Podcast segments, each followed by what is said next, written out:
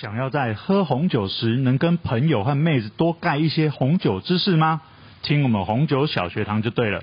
房产新教室大力感谢资深品酒师 Henry 老师的赞助，Thank you。Hello，大家好，今天又来到我们的红酒小学堂第六集。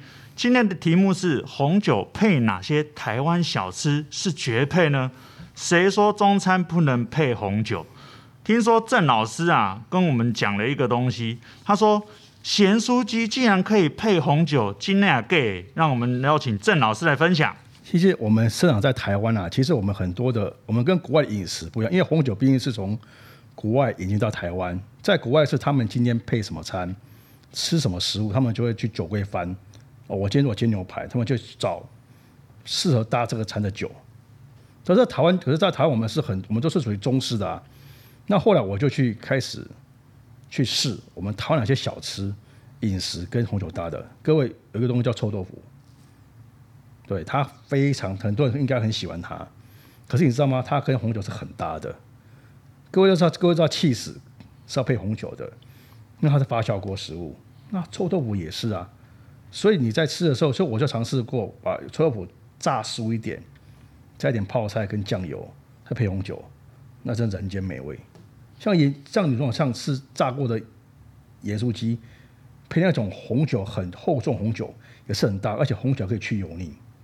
哦，所以各位你在台湾吃的时候，我常常建议朋友说，你不一定局限咱在讲着红酒配红肉，白酒白肉，那其实我觉得都已经太局限那边了，因为我们生活在台湾。我们不像国外一样，所以我觉得你可以把你家自家的小吃，你自家煮的菜，或者说你的像热炒店啊一些小吃，把它拿出来开始去配。其实发现到红酒跟很多食物跟台湾美食是很搭的，像牛肉面搭不搭？牛肉配红酒是搭的啊。那配所以吃牛肉面可以配红酒，可以啊。所以很多是不是可以做结合的？这样你就发现到，其实你可以透过红酒，你可以你就你就。会觉得说，其实很多的食物，你就不会只是说哦，我我要我要喝红酒，我要买牛肉回来煎。OK，谢谢郑老师的分享。那大家学到了吗？下次啊，我们去热炒店的时候，不一定要叫啤酒，我们直接就上红酒了，然后好不好？大家学到了吗？哈，OK OK，那我们下次见喽。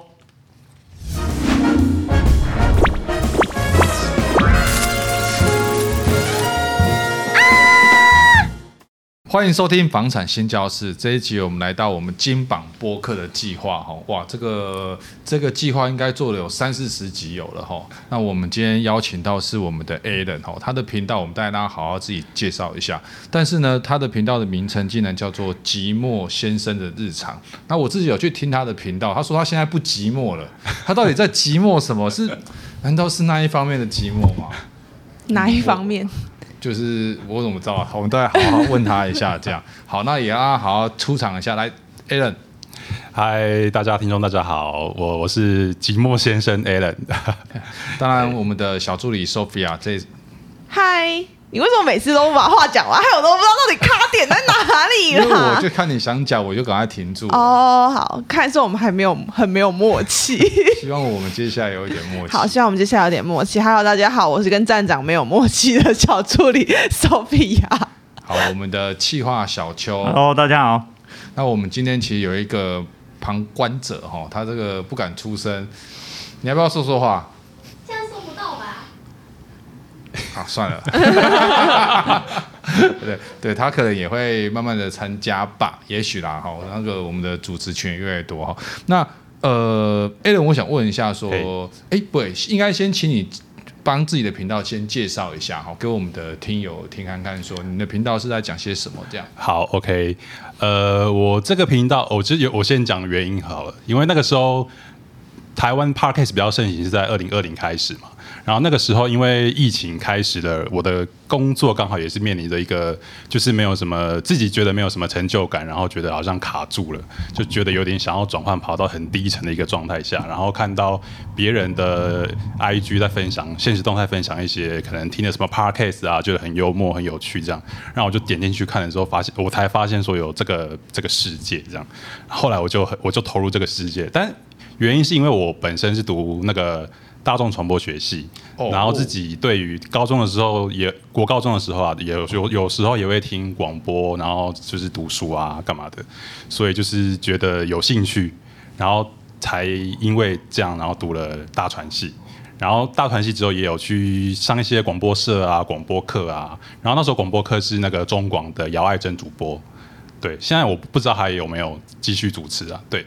就是因为这样，然后后来就培养了，就是有这个兴趣。但当时因为就是大家都知道说广做广播就是没什么钱啊，就赚不到什么钱，就饿不死，但是也没什么钱这样，所以我就觉得说啊，那就算了，最后就没有做广播这样。那后来就是现在是在从事那个广播，呃，从事影像制作，哎呦，后置的，对，后置的，对对对。那你的那个。PR 那些店厉害，对不对？哦，还还行，还行，过得去，过得去。对，然后就是因为这样，然后来就是投身做这个这个节目。然后那时候为什么会叫寂寞先生的日常？那个时候因为我有一阵子住在，因为我是比较低层嘛，然后那住在刚好那个时候跟同事本来合租一个地方，后来退租之后我就住在那个青年旅馆，有小住一阵子。然后住在那边，然后就觉得，然后那时候感情又没有很顺。就觉得嗯，对，就觉得自己 蛮傻逼系的，蛮寂寞的。后来就叫造成寂寞先生的日常。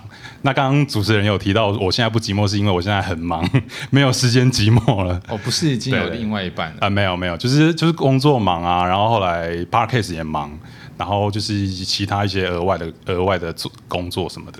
你们频道是周更吗？尽量周更啊。那你就改成双周更就好了。就我现在也很弹性啊，就是有就上，没有就就休息也可以这样。那你会怎么创造你的主题啊？哦，主题都是比较从我的生活中去去寻找，因为我自己本身也三十出头，然后觉得说那个时候，因为自己比较当时二零二零比较低沉，所以自称为鲁蛇，迈向中年的鲁蛇，然后就是想要分享一下我自一些生活经验啊，然后从生活找题材，像我之前也有做过。中共十二二十大这个主题，因为觉得说这个主题蛮重要的，就是我们日常中日常生活中对台湾影响蛮深的一件事情，所以就是会像就会这样去寻找主题啊，还有像之前也有做过选举的主题，对，就是会提醒大家这两件事情很重要，对啊，之后也想要做什么地球暖化啊，提醒大家一这些这一些时事议题这样。那你会会请来宾吗？呃，目前都是请自己生活的朋友，但因为最近因为呃，我刚好这一阵子有想要重新整理我对于三十岁这件事情的一些看法跟定义，所以有考虑找一些 Podcast 一起合作。那你现在三十岁的重新的看法跟定义，可以跟我们分享一下？哦，好啊，可以啊，因为之前大家对于成功的定义啊，先讲成功的定义，可能就是要有车有房啊，有好的工作啊，好的收入啊，就是大家一般想象的，对，一般想象的成功的定义这样。可是因为目前 目前为止完全没有做到这些事情，可是现在有一种豁然开朗，就是承认自己失败也没什么。对啊，就是承认之后、接受之后，看你要怎么去改变啊。如果你不能改变的话，那你开心就好，也不用太想说一定要有房子啊。对，今天的主题嘛，一不一定要有房子，但有也很好啊。但这是就不太强求了。对，然后我就会想要找这些 Podcast 的朋友们，然后一起来一起来聊，对于三十岁有什么看法？这样。所以你三十岁的看法就是像刚才这样。我目前就是认真的工作，认真赚钱啊，就是看有没有什么办法有房子啊。那、如果真到最后还是没有的话，那就那就顺其自然，对。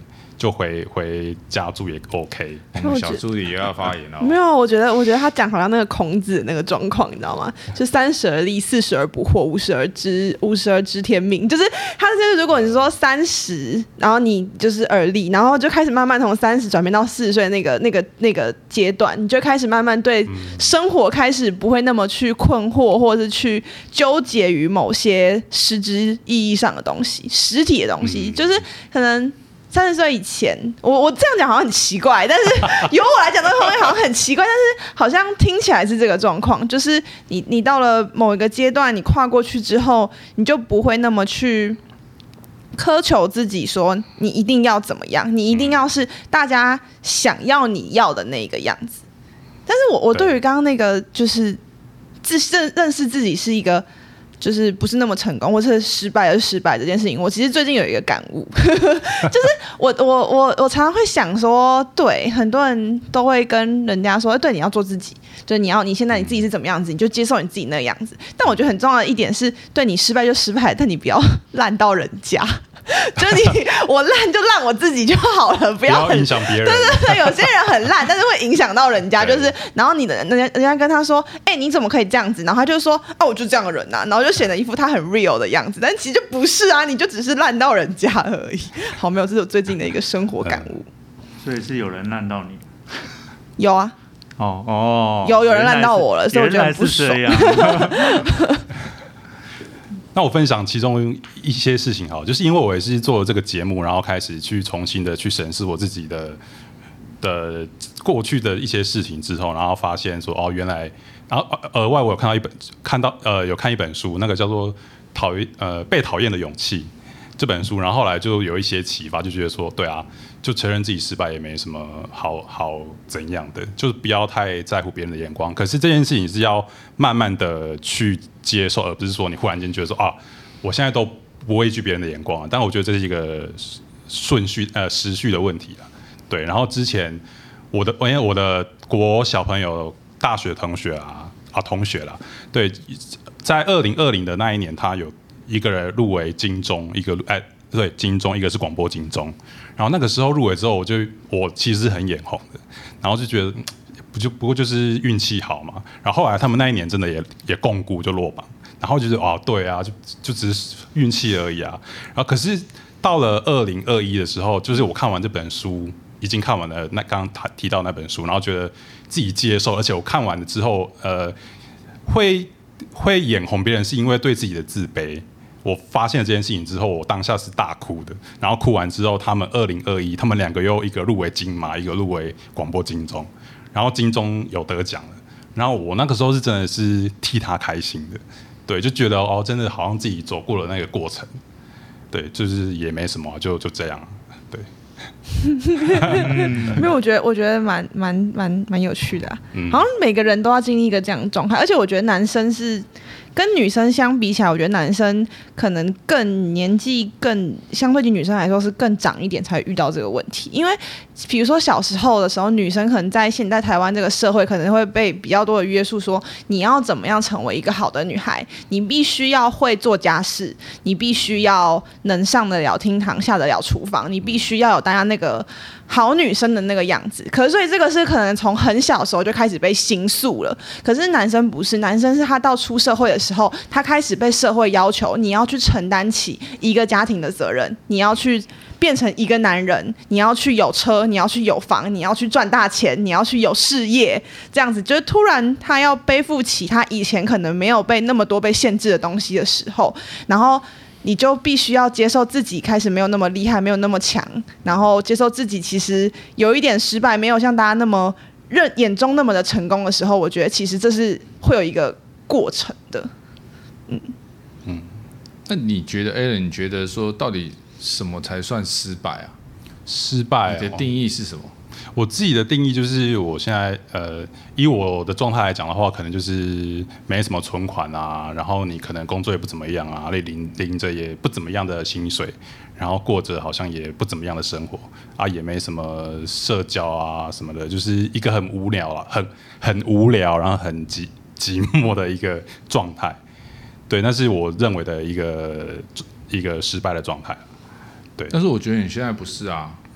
因为你现在有自媒体，嗯、你有 Podcast，、啊、而且我看你已经更新到七十几集啊，就就做自己开心的事啊，我我就是做自己开心的事很重要啊，然后也不用太计较说啊，一定有很多听众像古玩那样，就是我其实到达不了也没关系啊，影响不了别人也没关系，就是做自己开心的事就好。哦，对，然后不要影响别人，不要不要不要给人家带来困扰，对对对，不要乱闹人家。因为我我觉得听你我自己的感觉是这样子，是说我觉得我坦白说，我认同你们讲的，但是我觉得缺乏一件事情啊，嗯、就是你的目标啦。嗯，就是说，呃，当然我们可能就像你刚才有分享说，朋友都有得金钟啊、金马啊，嗯、其实像大家都不知道。呃，有一个还蛮蛮红的歌手，我相信我讲出来，大家应该都知道，他是我非常要好的朋友。然后我们在大学的时候都一起打篮球啊，或干嘛，其实呃像兄弟一样。要我公布那个偶像歌手，我不知道，所以你要讲出来了吗？你前面就说相信我讲出来，大家都知道。然后你到现在讲三十秒还是没有讲。没有，我在想说你们会不会替我说？所以我？应该没有讲。好，现在就你是谁呢？他应该没有讲。是谁呢？好，我讲。好，那个歌手就是吴克群。哦哦，听过吗？有啊，没关系。那个，来来来，他会捶胸的那个。他最近有呃，因为我们这个录音的时候是在十二月底，他最近有发一个新的，应该是单曲还是专辑啦？对。你跟他一样大哦。他是我同学啊，我们一起打篮球。所以你跟他一样大哦。对。哦，没有，我觉得有点惊讶，有点没有，可以可以讲出你的内心话？有点惊讶，就是就是我，因为没有，就是你们同一个年龄的，就是你内心想什么，会有一点落差。没有，我觉得我是我们是跟周杰伦同一起的，所以是几岁？我们是六八的。哦，对啊，对对对，我们是这样子，所以我跟你差好差这么多岁，我们差。二十岁，差不多有啦。我上次就说我们好像差二十岁啊，但是我真的有差到二十岁。帮我，你帮我，你觉得我们应该差几岁？没有，我觉得我们就是心智年龄蛮相仿。你这样讲是？你这样讲没有，所以我是没有。哎，所以我是说你很年轻的心态很。不录了。我跟这个刘星，我们还打在一起哎。对啊，所以我们心智年龄差不多。他刚毕业二十岁。对，没有，哪有，哪刚变到二十岁，他小我一岁而已。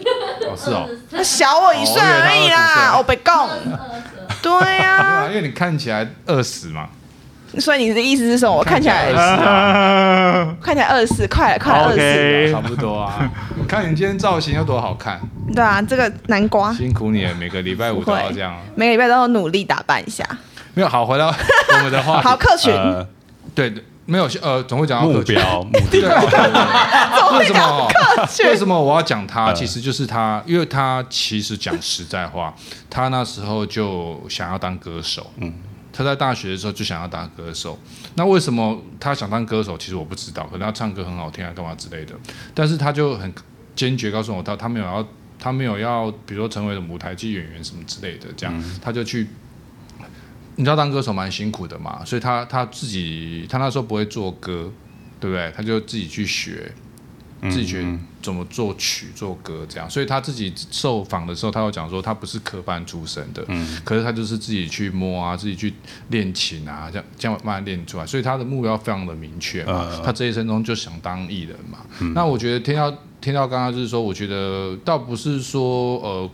比如说百灵国怎么样？其实说我们的目标没有设在跟他一样。嗯，对。当你的目标跟他设在一样的话，你正常来讲，你就会有那个前进的动力在那边。嗯，对不对？比如说，比如说买房子好了，因为我们房产星叫室，我们要用房子来做举例。呃，对。比如说，比如说我们可能买得起的是八百万的房子。嗯，我们的能力目前就是这样。但是我觉得房子是一个很好的。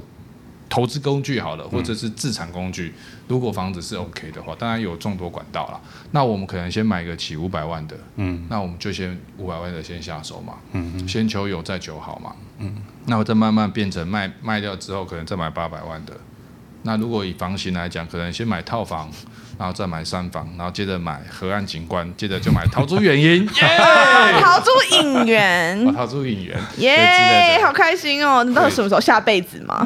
就投对胎比较快，我觉得。不会不会不会，我帮你问一下那个 POY，看他有没有办法。POY 是没有办法，他可能只能你可有哪天有机会在马祖盖一个，好不好？盖一个什么？陶朱隐园。所以我觉得，我觉得目标设定这件事情在。目人生目标里面蛮蛮重要的啦，嗯、我相信是就算是你你设一年的目标，对不起，我要先回来讲目标怎么设定。我觉得建议是短中长，嗯、但是长不是十年这么长，嗯、短不是两天这么短。嗯、比如说三个月，中呢可能就六个月，嗯、然后长可能一年。我只是举个例啦，类似这样，三六一年好了，类似这样讲。那你三个月要做什么事情？其实你心里很清楚，嗯嗯，对不对？那你你每到那个时间的时候，你就可以回去检视，你到底达成率有多少？嗯我相信没有一百趴，也有五十趴嘛。嗯，那你就可以慢慢的去达成你想要的的目标。比如说你的 podcast 本来是月更，呃，那我们有没有可能变双周更？这是一种，这是一个目标吗？目标设定，哦这是一个目标设啊定对不对？类似对像这样，然后接下来可能会变成周更，嗯，那变成一周两更。呃，对，那你就可以达成说，那我要怎么做到一周更或一周两更嘛？哦，懂懂懂，然后中间可能会有一些路啊，嗯，对，比如说我们可能就要怎么变化，像我们家就会，哎，本来只有我录嘛，那我们就找了小助理来录，嗯然后他每一集都会这样子搞啊搞啊塞狼嘛，塞狼是什么？虾米艺术？因为他听不懂台语，我等一下就可以问人家，好不好？我不可以欺负这样子。哦，好，对，戏弄掉，对，所以就会呃会有不同的火花出现，嗯所以节目可能会觉得哎稍微好听一点那因为我们是男生嘛，嗯那来宾可能是男生，那那小助理她是女生。她确定是女生，肯定生理女，对，所以就有一个确定女孩子的声音这样，所以我觉得是目标的设定，把它产生在里面。其实也许下次你来我们节目的时候，感觉就会不一样。嗯，比较多的动力，对，你知道，你知道你刚刚在讲的时候，他们开始眼神飘移，你知道，是小秋开始在抓痒，然后旁边那天又开始在看手机，然后眼神开始飘移，就是我感受到我们之间二十岁的那个年龄差距，你真的比较成熟，好棒哦！小秋也四十了，你怎么会这样？我没有，我没有，就是说几岁不好，只是我感受到原来我们之中，你真的成熟度真的好成熟哦，嗯，好棒哦，真的好仰慕我们的站长哦。那你以前大学的目标是成为一个站长吗？没有，那以前大学的目标是什么？站长是总李总吗？有一天灌在我身上，说：“ 哎、你有新闻副笔是站长哈？等我当时变站长。”我觉得我们这家公司最喜欢就是灌一些莫名其妙的的名称在身上。呃，好，所以你大学目标是什么？你还没有回答。我大学的目标，嗯我大学目标就是，其实那时候还没有目标。没有，其实我是以举例啦，就是说我看到一个艺人，然后自己的好朋友，那跟他熟悉嘛，然后他以前在这么辛苦的时候，其实他跟他妈妈还有一段，那一段讲出来会哭。我跟你讲，我不能讲，我真的现在眼光眼角也泛。那等到你下次邀吴克选来再讲好了。邀不动他了，那就没办法邀不动他了。对对对，你邀他打球，然后我们在旁边测。邀。他打球是应该 OK，邀他打球，然后他会脱衣服吗？会。啊，那我可以去。好，对不起。那我也想听听看你对房产的看法，这样。好，怎么回事，他就想到脱衣服就兴奋开心。没 有没有，觉得很白痴。好，其实我对于房产这件事情，就是就是在这两三年啊，就陆陆续续有接有听到啊，看到新闻什么的。然后我自己对于房产的概念，就是因为现在是通膨的时代嘛，那我就觉得说，现在这依照现在通膨的状态之下，台湾的房地产应该是不太至于会跌到怎样的状态。就如果我没有什么大型的黑天鹅事件的话，例如什么总共打过来的话，这件事情如果撇除的话，我对于长期的房市来说是是蛮看好的。对，只是说应该不太会像这两三年就是会涨幅会那么快，可能就是慢慢涨，慢慢涨这样。但因为这两年就是今年、明年跟后年嘛，就可能现在的大环境不是那么的好，然后现在中国的疫情什么的状态种种影响之下，应该是我会觉得应该会可能小跌或者是持平吧。对我的对于房产房产的概念大概是这样。对那那那买房就是如同刚刚那个站长所说的那个东西，嗯就是买房这有成为你的一个目标之一吗？我现在是开始也呃算有，就是我其实我呃我有设一个大概 maybe 十年后希望有存到五百万的一个状态我，说这是一个十年的目标。对，就是希望啦。如果就目标是这样，然后就是然后就是存款赶不上变化，存款赶不上房价。就可以的话，就是就可希望有一栋呃自己的房子，嗯，对，因为每每个月这样一直缴房租也不是个办法，也是。对啊对啊，在台湾都是这个样子。是但是很多很多我们之前来的来宾都会说，就是在于说生活品质跟嗯买房这件事情上面，很多比较年轻的来宾，他们就会最后是选择于自己的生活品质。嗯，就是因为如果说买房的话，等于是你每个月除了就是当然房租也是固定的一笔钱，但是但是买房的话就是变成它是一个固动固定的，你没有办法变动的一个一个一个每天每个每个月都要缴这样子，嗯、然后他就说，那与其是顾虑这么庞大的一笔金额，不如把这个东西换去自己的生活品质。那你有这个时候吗？呃，我有这这几个月，就是有陆陆续续跟很多朋友聊了，然后呃，其中有一个他有在投资股票，然后他自己是住在老公家，他已经结婚了，然后他的目前的状态之下，他不会急于想要去买房子，我我认同他的想法，他不急于买房子，他想要先投资，然后让可能投资的金额比较大之后，再有那个。余裕那个余裕，他可能每个月领的利息啊，每每年领的利息啊，可以去支付他的房贷的状态之下，他可能就会考虑想要买房子。他可能设定设定的目标是在十年后、二十年后，所以他不是急于说现在就是一定要赶快去弄去买房子干嘛的。那你也是啊，你也是十年之后才比较有想法。那你是什么时候？所以你一直以来都保持着人生有一天一定要买房的这个。哦，其实没有哎、欸，我刚出社会的时候，我是二零一四年，呃，二零一三开始出来工作，然后我那时候觉得说房子那么贵，应该跟我没关系吧，所以我 之前我从来都没有看过房子，就是在在二零二零之前，从来就是房价什么我都哦，我只是我只知道很贵，然后我就没有去听，没有去看，对，然后。就对啊，然后一直到了最近这两三年之后，开始有去接触之后，才知道说哦，原来房子没有我想象中的那么贵哦。对对，可以，可能是肯定可以选比较远的地方，像基隆或者是桃园，自己可以负担得起，而且你那个你开车什么的，他来台北工作的话，其实没有很久，不需要花很久的那个路程。对，所以那我是什么造成你就是这两三年开始愿意？就是想要接触这个，我觉得也有可能是从二零二零比较低，我自己觉得的人生低谷，然后慢慢开始往上走的时候，就觉得说开始会多去愿意去接触其他人，因为我其实以前蛮封闭的。然后我自从做了 Podcast 之后，我会去做去参加别人，就是有时候会有一些人会办一些 Podcast 的聚会，Podcaster 的聚会，我就会去参加，去多认识一些人啊，然后多接触，然后也会去多去看我不知道的领域，像房房产，对，我就会多去接触了，就比较有多的想法，就不要一直局限在以前那种很很哦房子就是很贵啦，就是买不起的那种想法里面，嗯、对，所以所以就是等到。接触了更多人，就可以改变想法吗？慢慢的改变，慢慢的，对对对，因为不太可能说啊，我现在突然突然变成醍醐灌顶，对对对，我就是要买房了，这种 应该不会啊，这种人应该有有有有点毛病，可能要去看个医生。哎，Allen，我想请教一下，你那时候说你低谷的时候，那你呃花了多久时间让自己觉得说已经振作起来？那中间有？有用了什么方式，或者是透过什么管道让自己能够振作，或者是觉得自己已经振作，重新恢复起来了？嗯，我觉得也是一阵一阵的、欸，就是频率比较那么低，就是有时候还是会觉得说啊，自己就是一个 loser，对，就是也没什么，就是没什么钱啊什么的。可后来就是会因为比较比较忙工作了，所以就后来。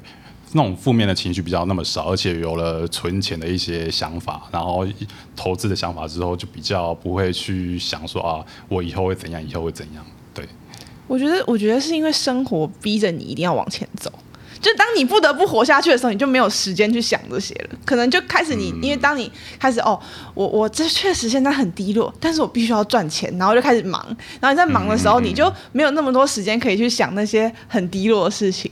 我我我自己啊，而且我觉得男生比较这这方面比较可怜的地方是女生还有荷尔蒙可以当借口，就是比如说你在那个月经来的前一个礼拜，然后女生心情比较不好，比较低落，然后就说啊，你那个快来了，正常啦，你心情低落正常。可是男生没有这个借口啊，那你说低谷，那你怎么可以低谷？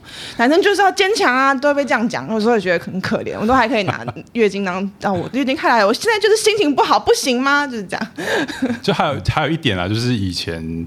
自己太闲了，对，太闲会就是空闲的是对空闲的时候就会想东想西啊，觉得自己没没有用什么的。对对对，太闲的时候就会乱想，所以让自己忙一点就不会乱想。对对对，那站长那么忙，你应该就没有乱想，对不对？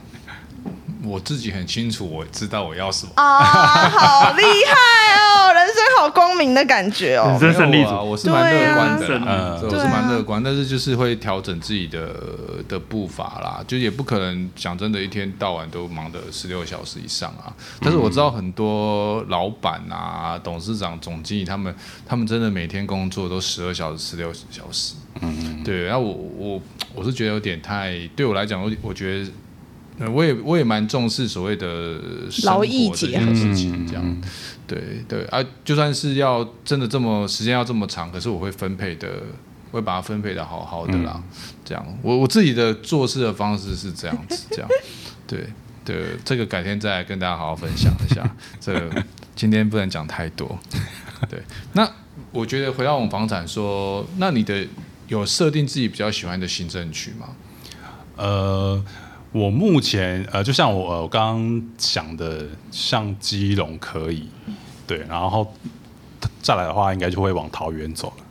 主要考量的原因是因为就是就是对啊，新北的房子太贵。那如果离开呃桃园的话，又太远，所以你还是觉得说桃园一个通车上班的距离，你觉得 OK？我觉得可以诶、欸。我那时候有稍微有看，就是如果从呃桃园区好了，桃园区如果到。国道啊，这样到我现在在内湖工作，内湖工作的话，大概也只要三四十分钟而已。有这么快？有啊，上班时间哎、欸，呃，你是指没有堵车的时候吧？应该是吧，因为我朋友也是现在住桃园啊，然后每天就来内湖工作。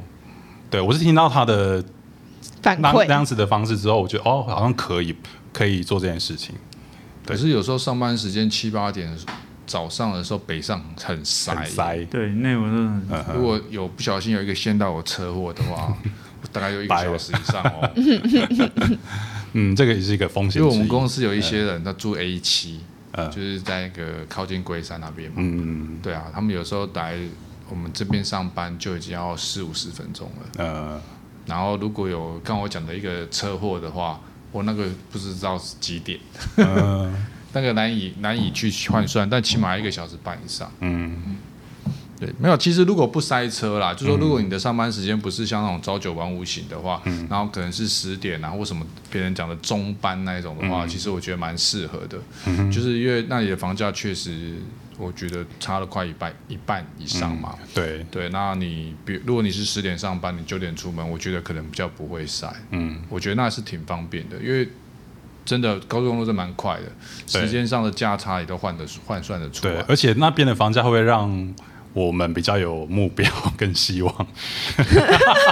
会觉得比较可以努力，对，比较比较有动力，对，就是觉得哎、欸，这个钱是赚得到的。那台北市那个价格是这个钱是不可能赚到，赚三辈子都赚不到。对，其实现在如果这集播出的时候，应该很多的房产，呃，尤其是尤其是尤其是那个预售屋啦，嗯、它会有很多，比如说低首付的。低首付的一个优惠的缴款方式，嗯、其实我觉得也不错。嗯，有些可能来自备 maybe 五十万，你可能就可以买个两三房的产品。嗯、那当然换算一下，那前面当然是要贷款嘛，呃、哦，可能不论是信贷啊，或者是呃八成的贷款，换算起来，可能如果你买一千万左右的房子，大概是快三万、三万五、三万六啦。嗯，呃，当然还要看一下利率，这样、嗯、其实。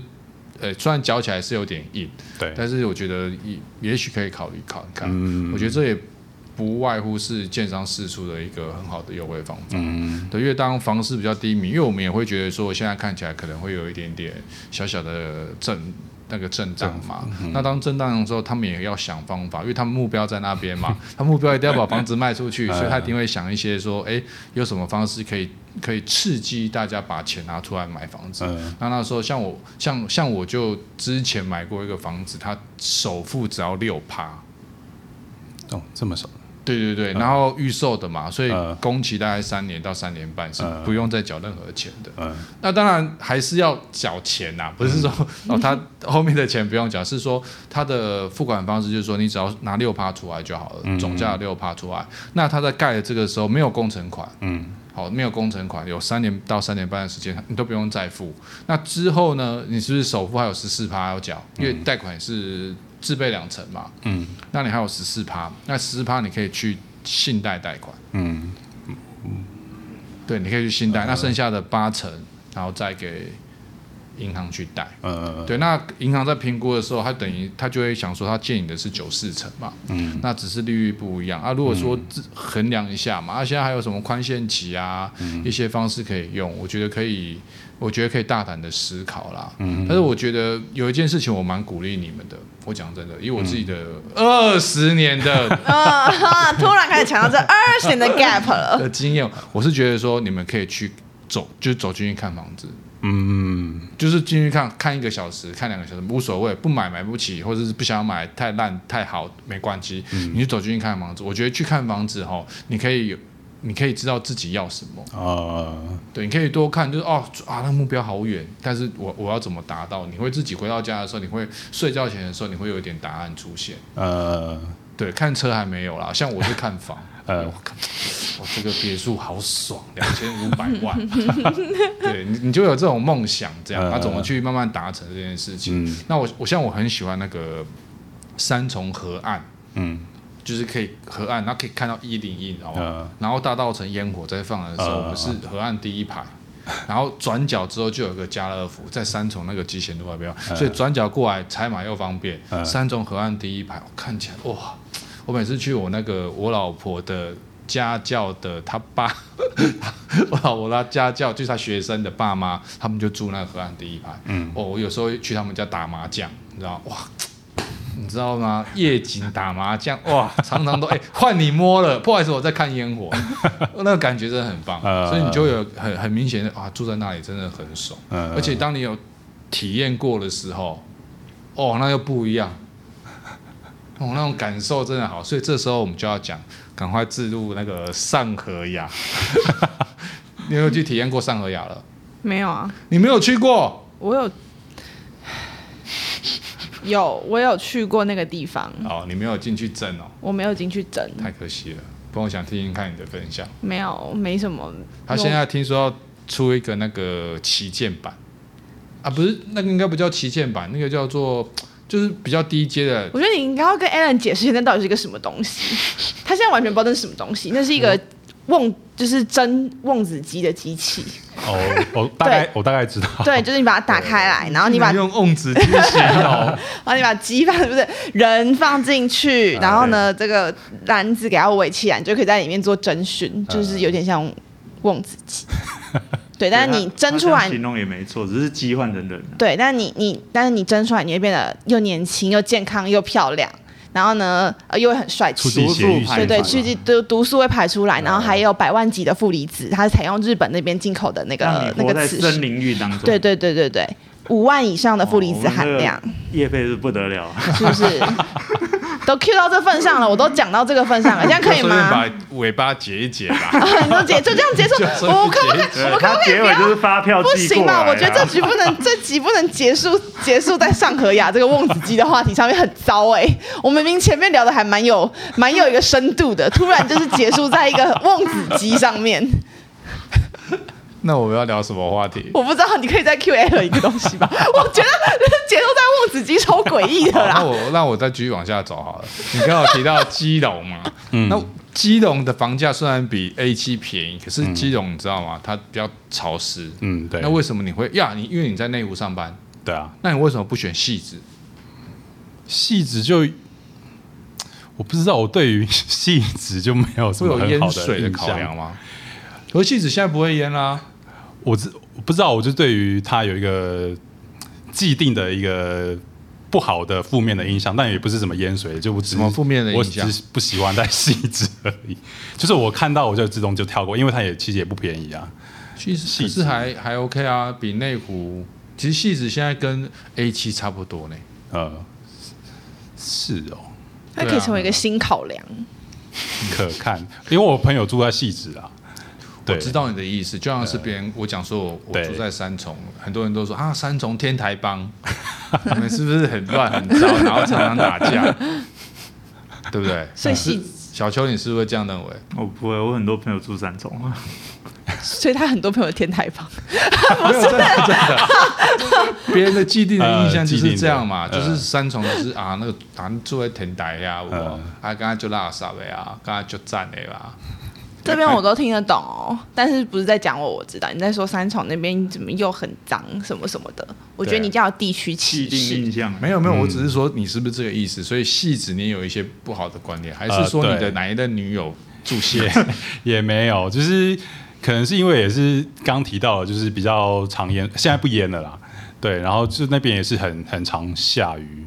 其实其实我觉得汐止内湖。基隆应该都差不多吧，就是都下我说下雨的程度啦，应该都差不多。嗯、那我应该会选择一个比较觉得好像比较可以负担得起的。既然都会潮湿，那我就选最便宜的潮湿的地方就好了。干嘛选一个很贵，然后还是很潮湿的地方？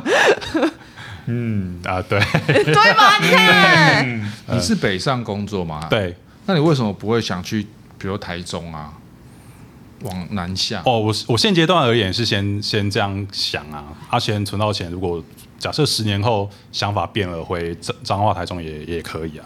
对对，惨了，我现在想不起台南有什么案子可以自录。他说他说彰化跟台中，他说彰化跟台中啊。彰化跟我想好大家台南、台中、彰化、彰化，我们有案子吗？你应该要选台，你应该选台中吧？台中海线，台中好，台中海线。但是最近有一个案子在清水那边，我讲真的，你可以考量。好，那个我们有办法拿到早鸟价。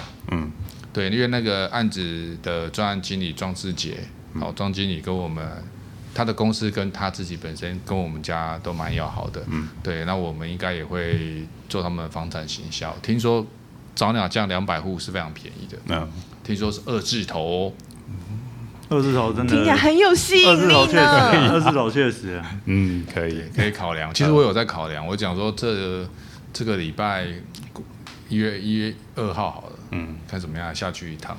哎，所以 Alan 你是台中还是彰化？我彰化，彰化。对，哦其实我现在有朋友，我前同事啊，他现在在高雄工作，他一直叫我去高雄 看看。因为他觉得那边薪水也还 OK，但房价就比那比这边好太多了。嗯，对，他一直劝我去高雄。啊，比这边好，但也但是整体来说，他也不是，我觉得他不是个很健康的状况。对高雄有意见？没有没有，没有，就像上次那个上上一次不是那个谁，就是有一个人来录，他叫什么？忘记了，反正两个是高雄的。对，然后他就才讲啊，他不是说他家旁边的那个地。哦哦，他买的翻一翻一倍，哎，一年一年翻一，也就翻一倍。原本什么还有什么什么房子，原本是什么六八八，后来变八八八，后来变一六八八，哪有人这样卖房子的啦？买不起了啦，不如在台北买。有什么重点区吗？没有，他就是在高雄，他就是他就是还一直都住在那里，就是他旁边那块地，就是附近的一个建案什么的，我就觉得好离谱哦。好，我觉得结束在这边。这这不要让他误会，可能只有那里了。对，可能只有那里了。我们太过，我们太过偏激，是我是小女子，只有那里。小女子见识浅薄，请大家就是打脸就打脸我就好了，对不起。啊，所以我结束。好，非常谢谢 今天来到我们这边，谢谢。然后呃，也请大家多多关注他的 podcast。耶，yeah, 我的节目是寂寞先生的日常，然后会聊一些时事或者是我们常看的剧啊，然后是对诸如此类的。OK，问一下，问一下，什么剧？什么剧？你有讲过什么剧？哦，哦，我目我之前有讲过那个《中年失恋日记》。嗯，对，然后还有《哪些吉雷狼》。它就是一个台剧啦，《拿起吉郎》是一个台剧，对对对，OK。OK 好，然后我们这一集也会放在我们富比士的粉砖跟 YouTube 上面，然后还有各个那个 Podcast 的平台都会上架，然后也请大家多多去收听，然后也记得多关注我们哟，然后谢谢 Allen 然后谢谢大家，谢谢谢谢。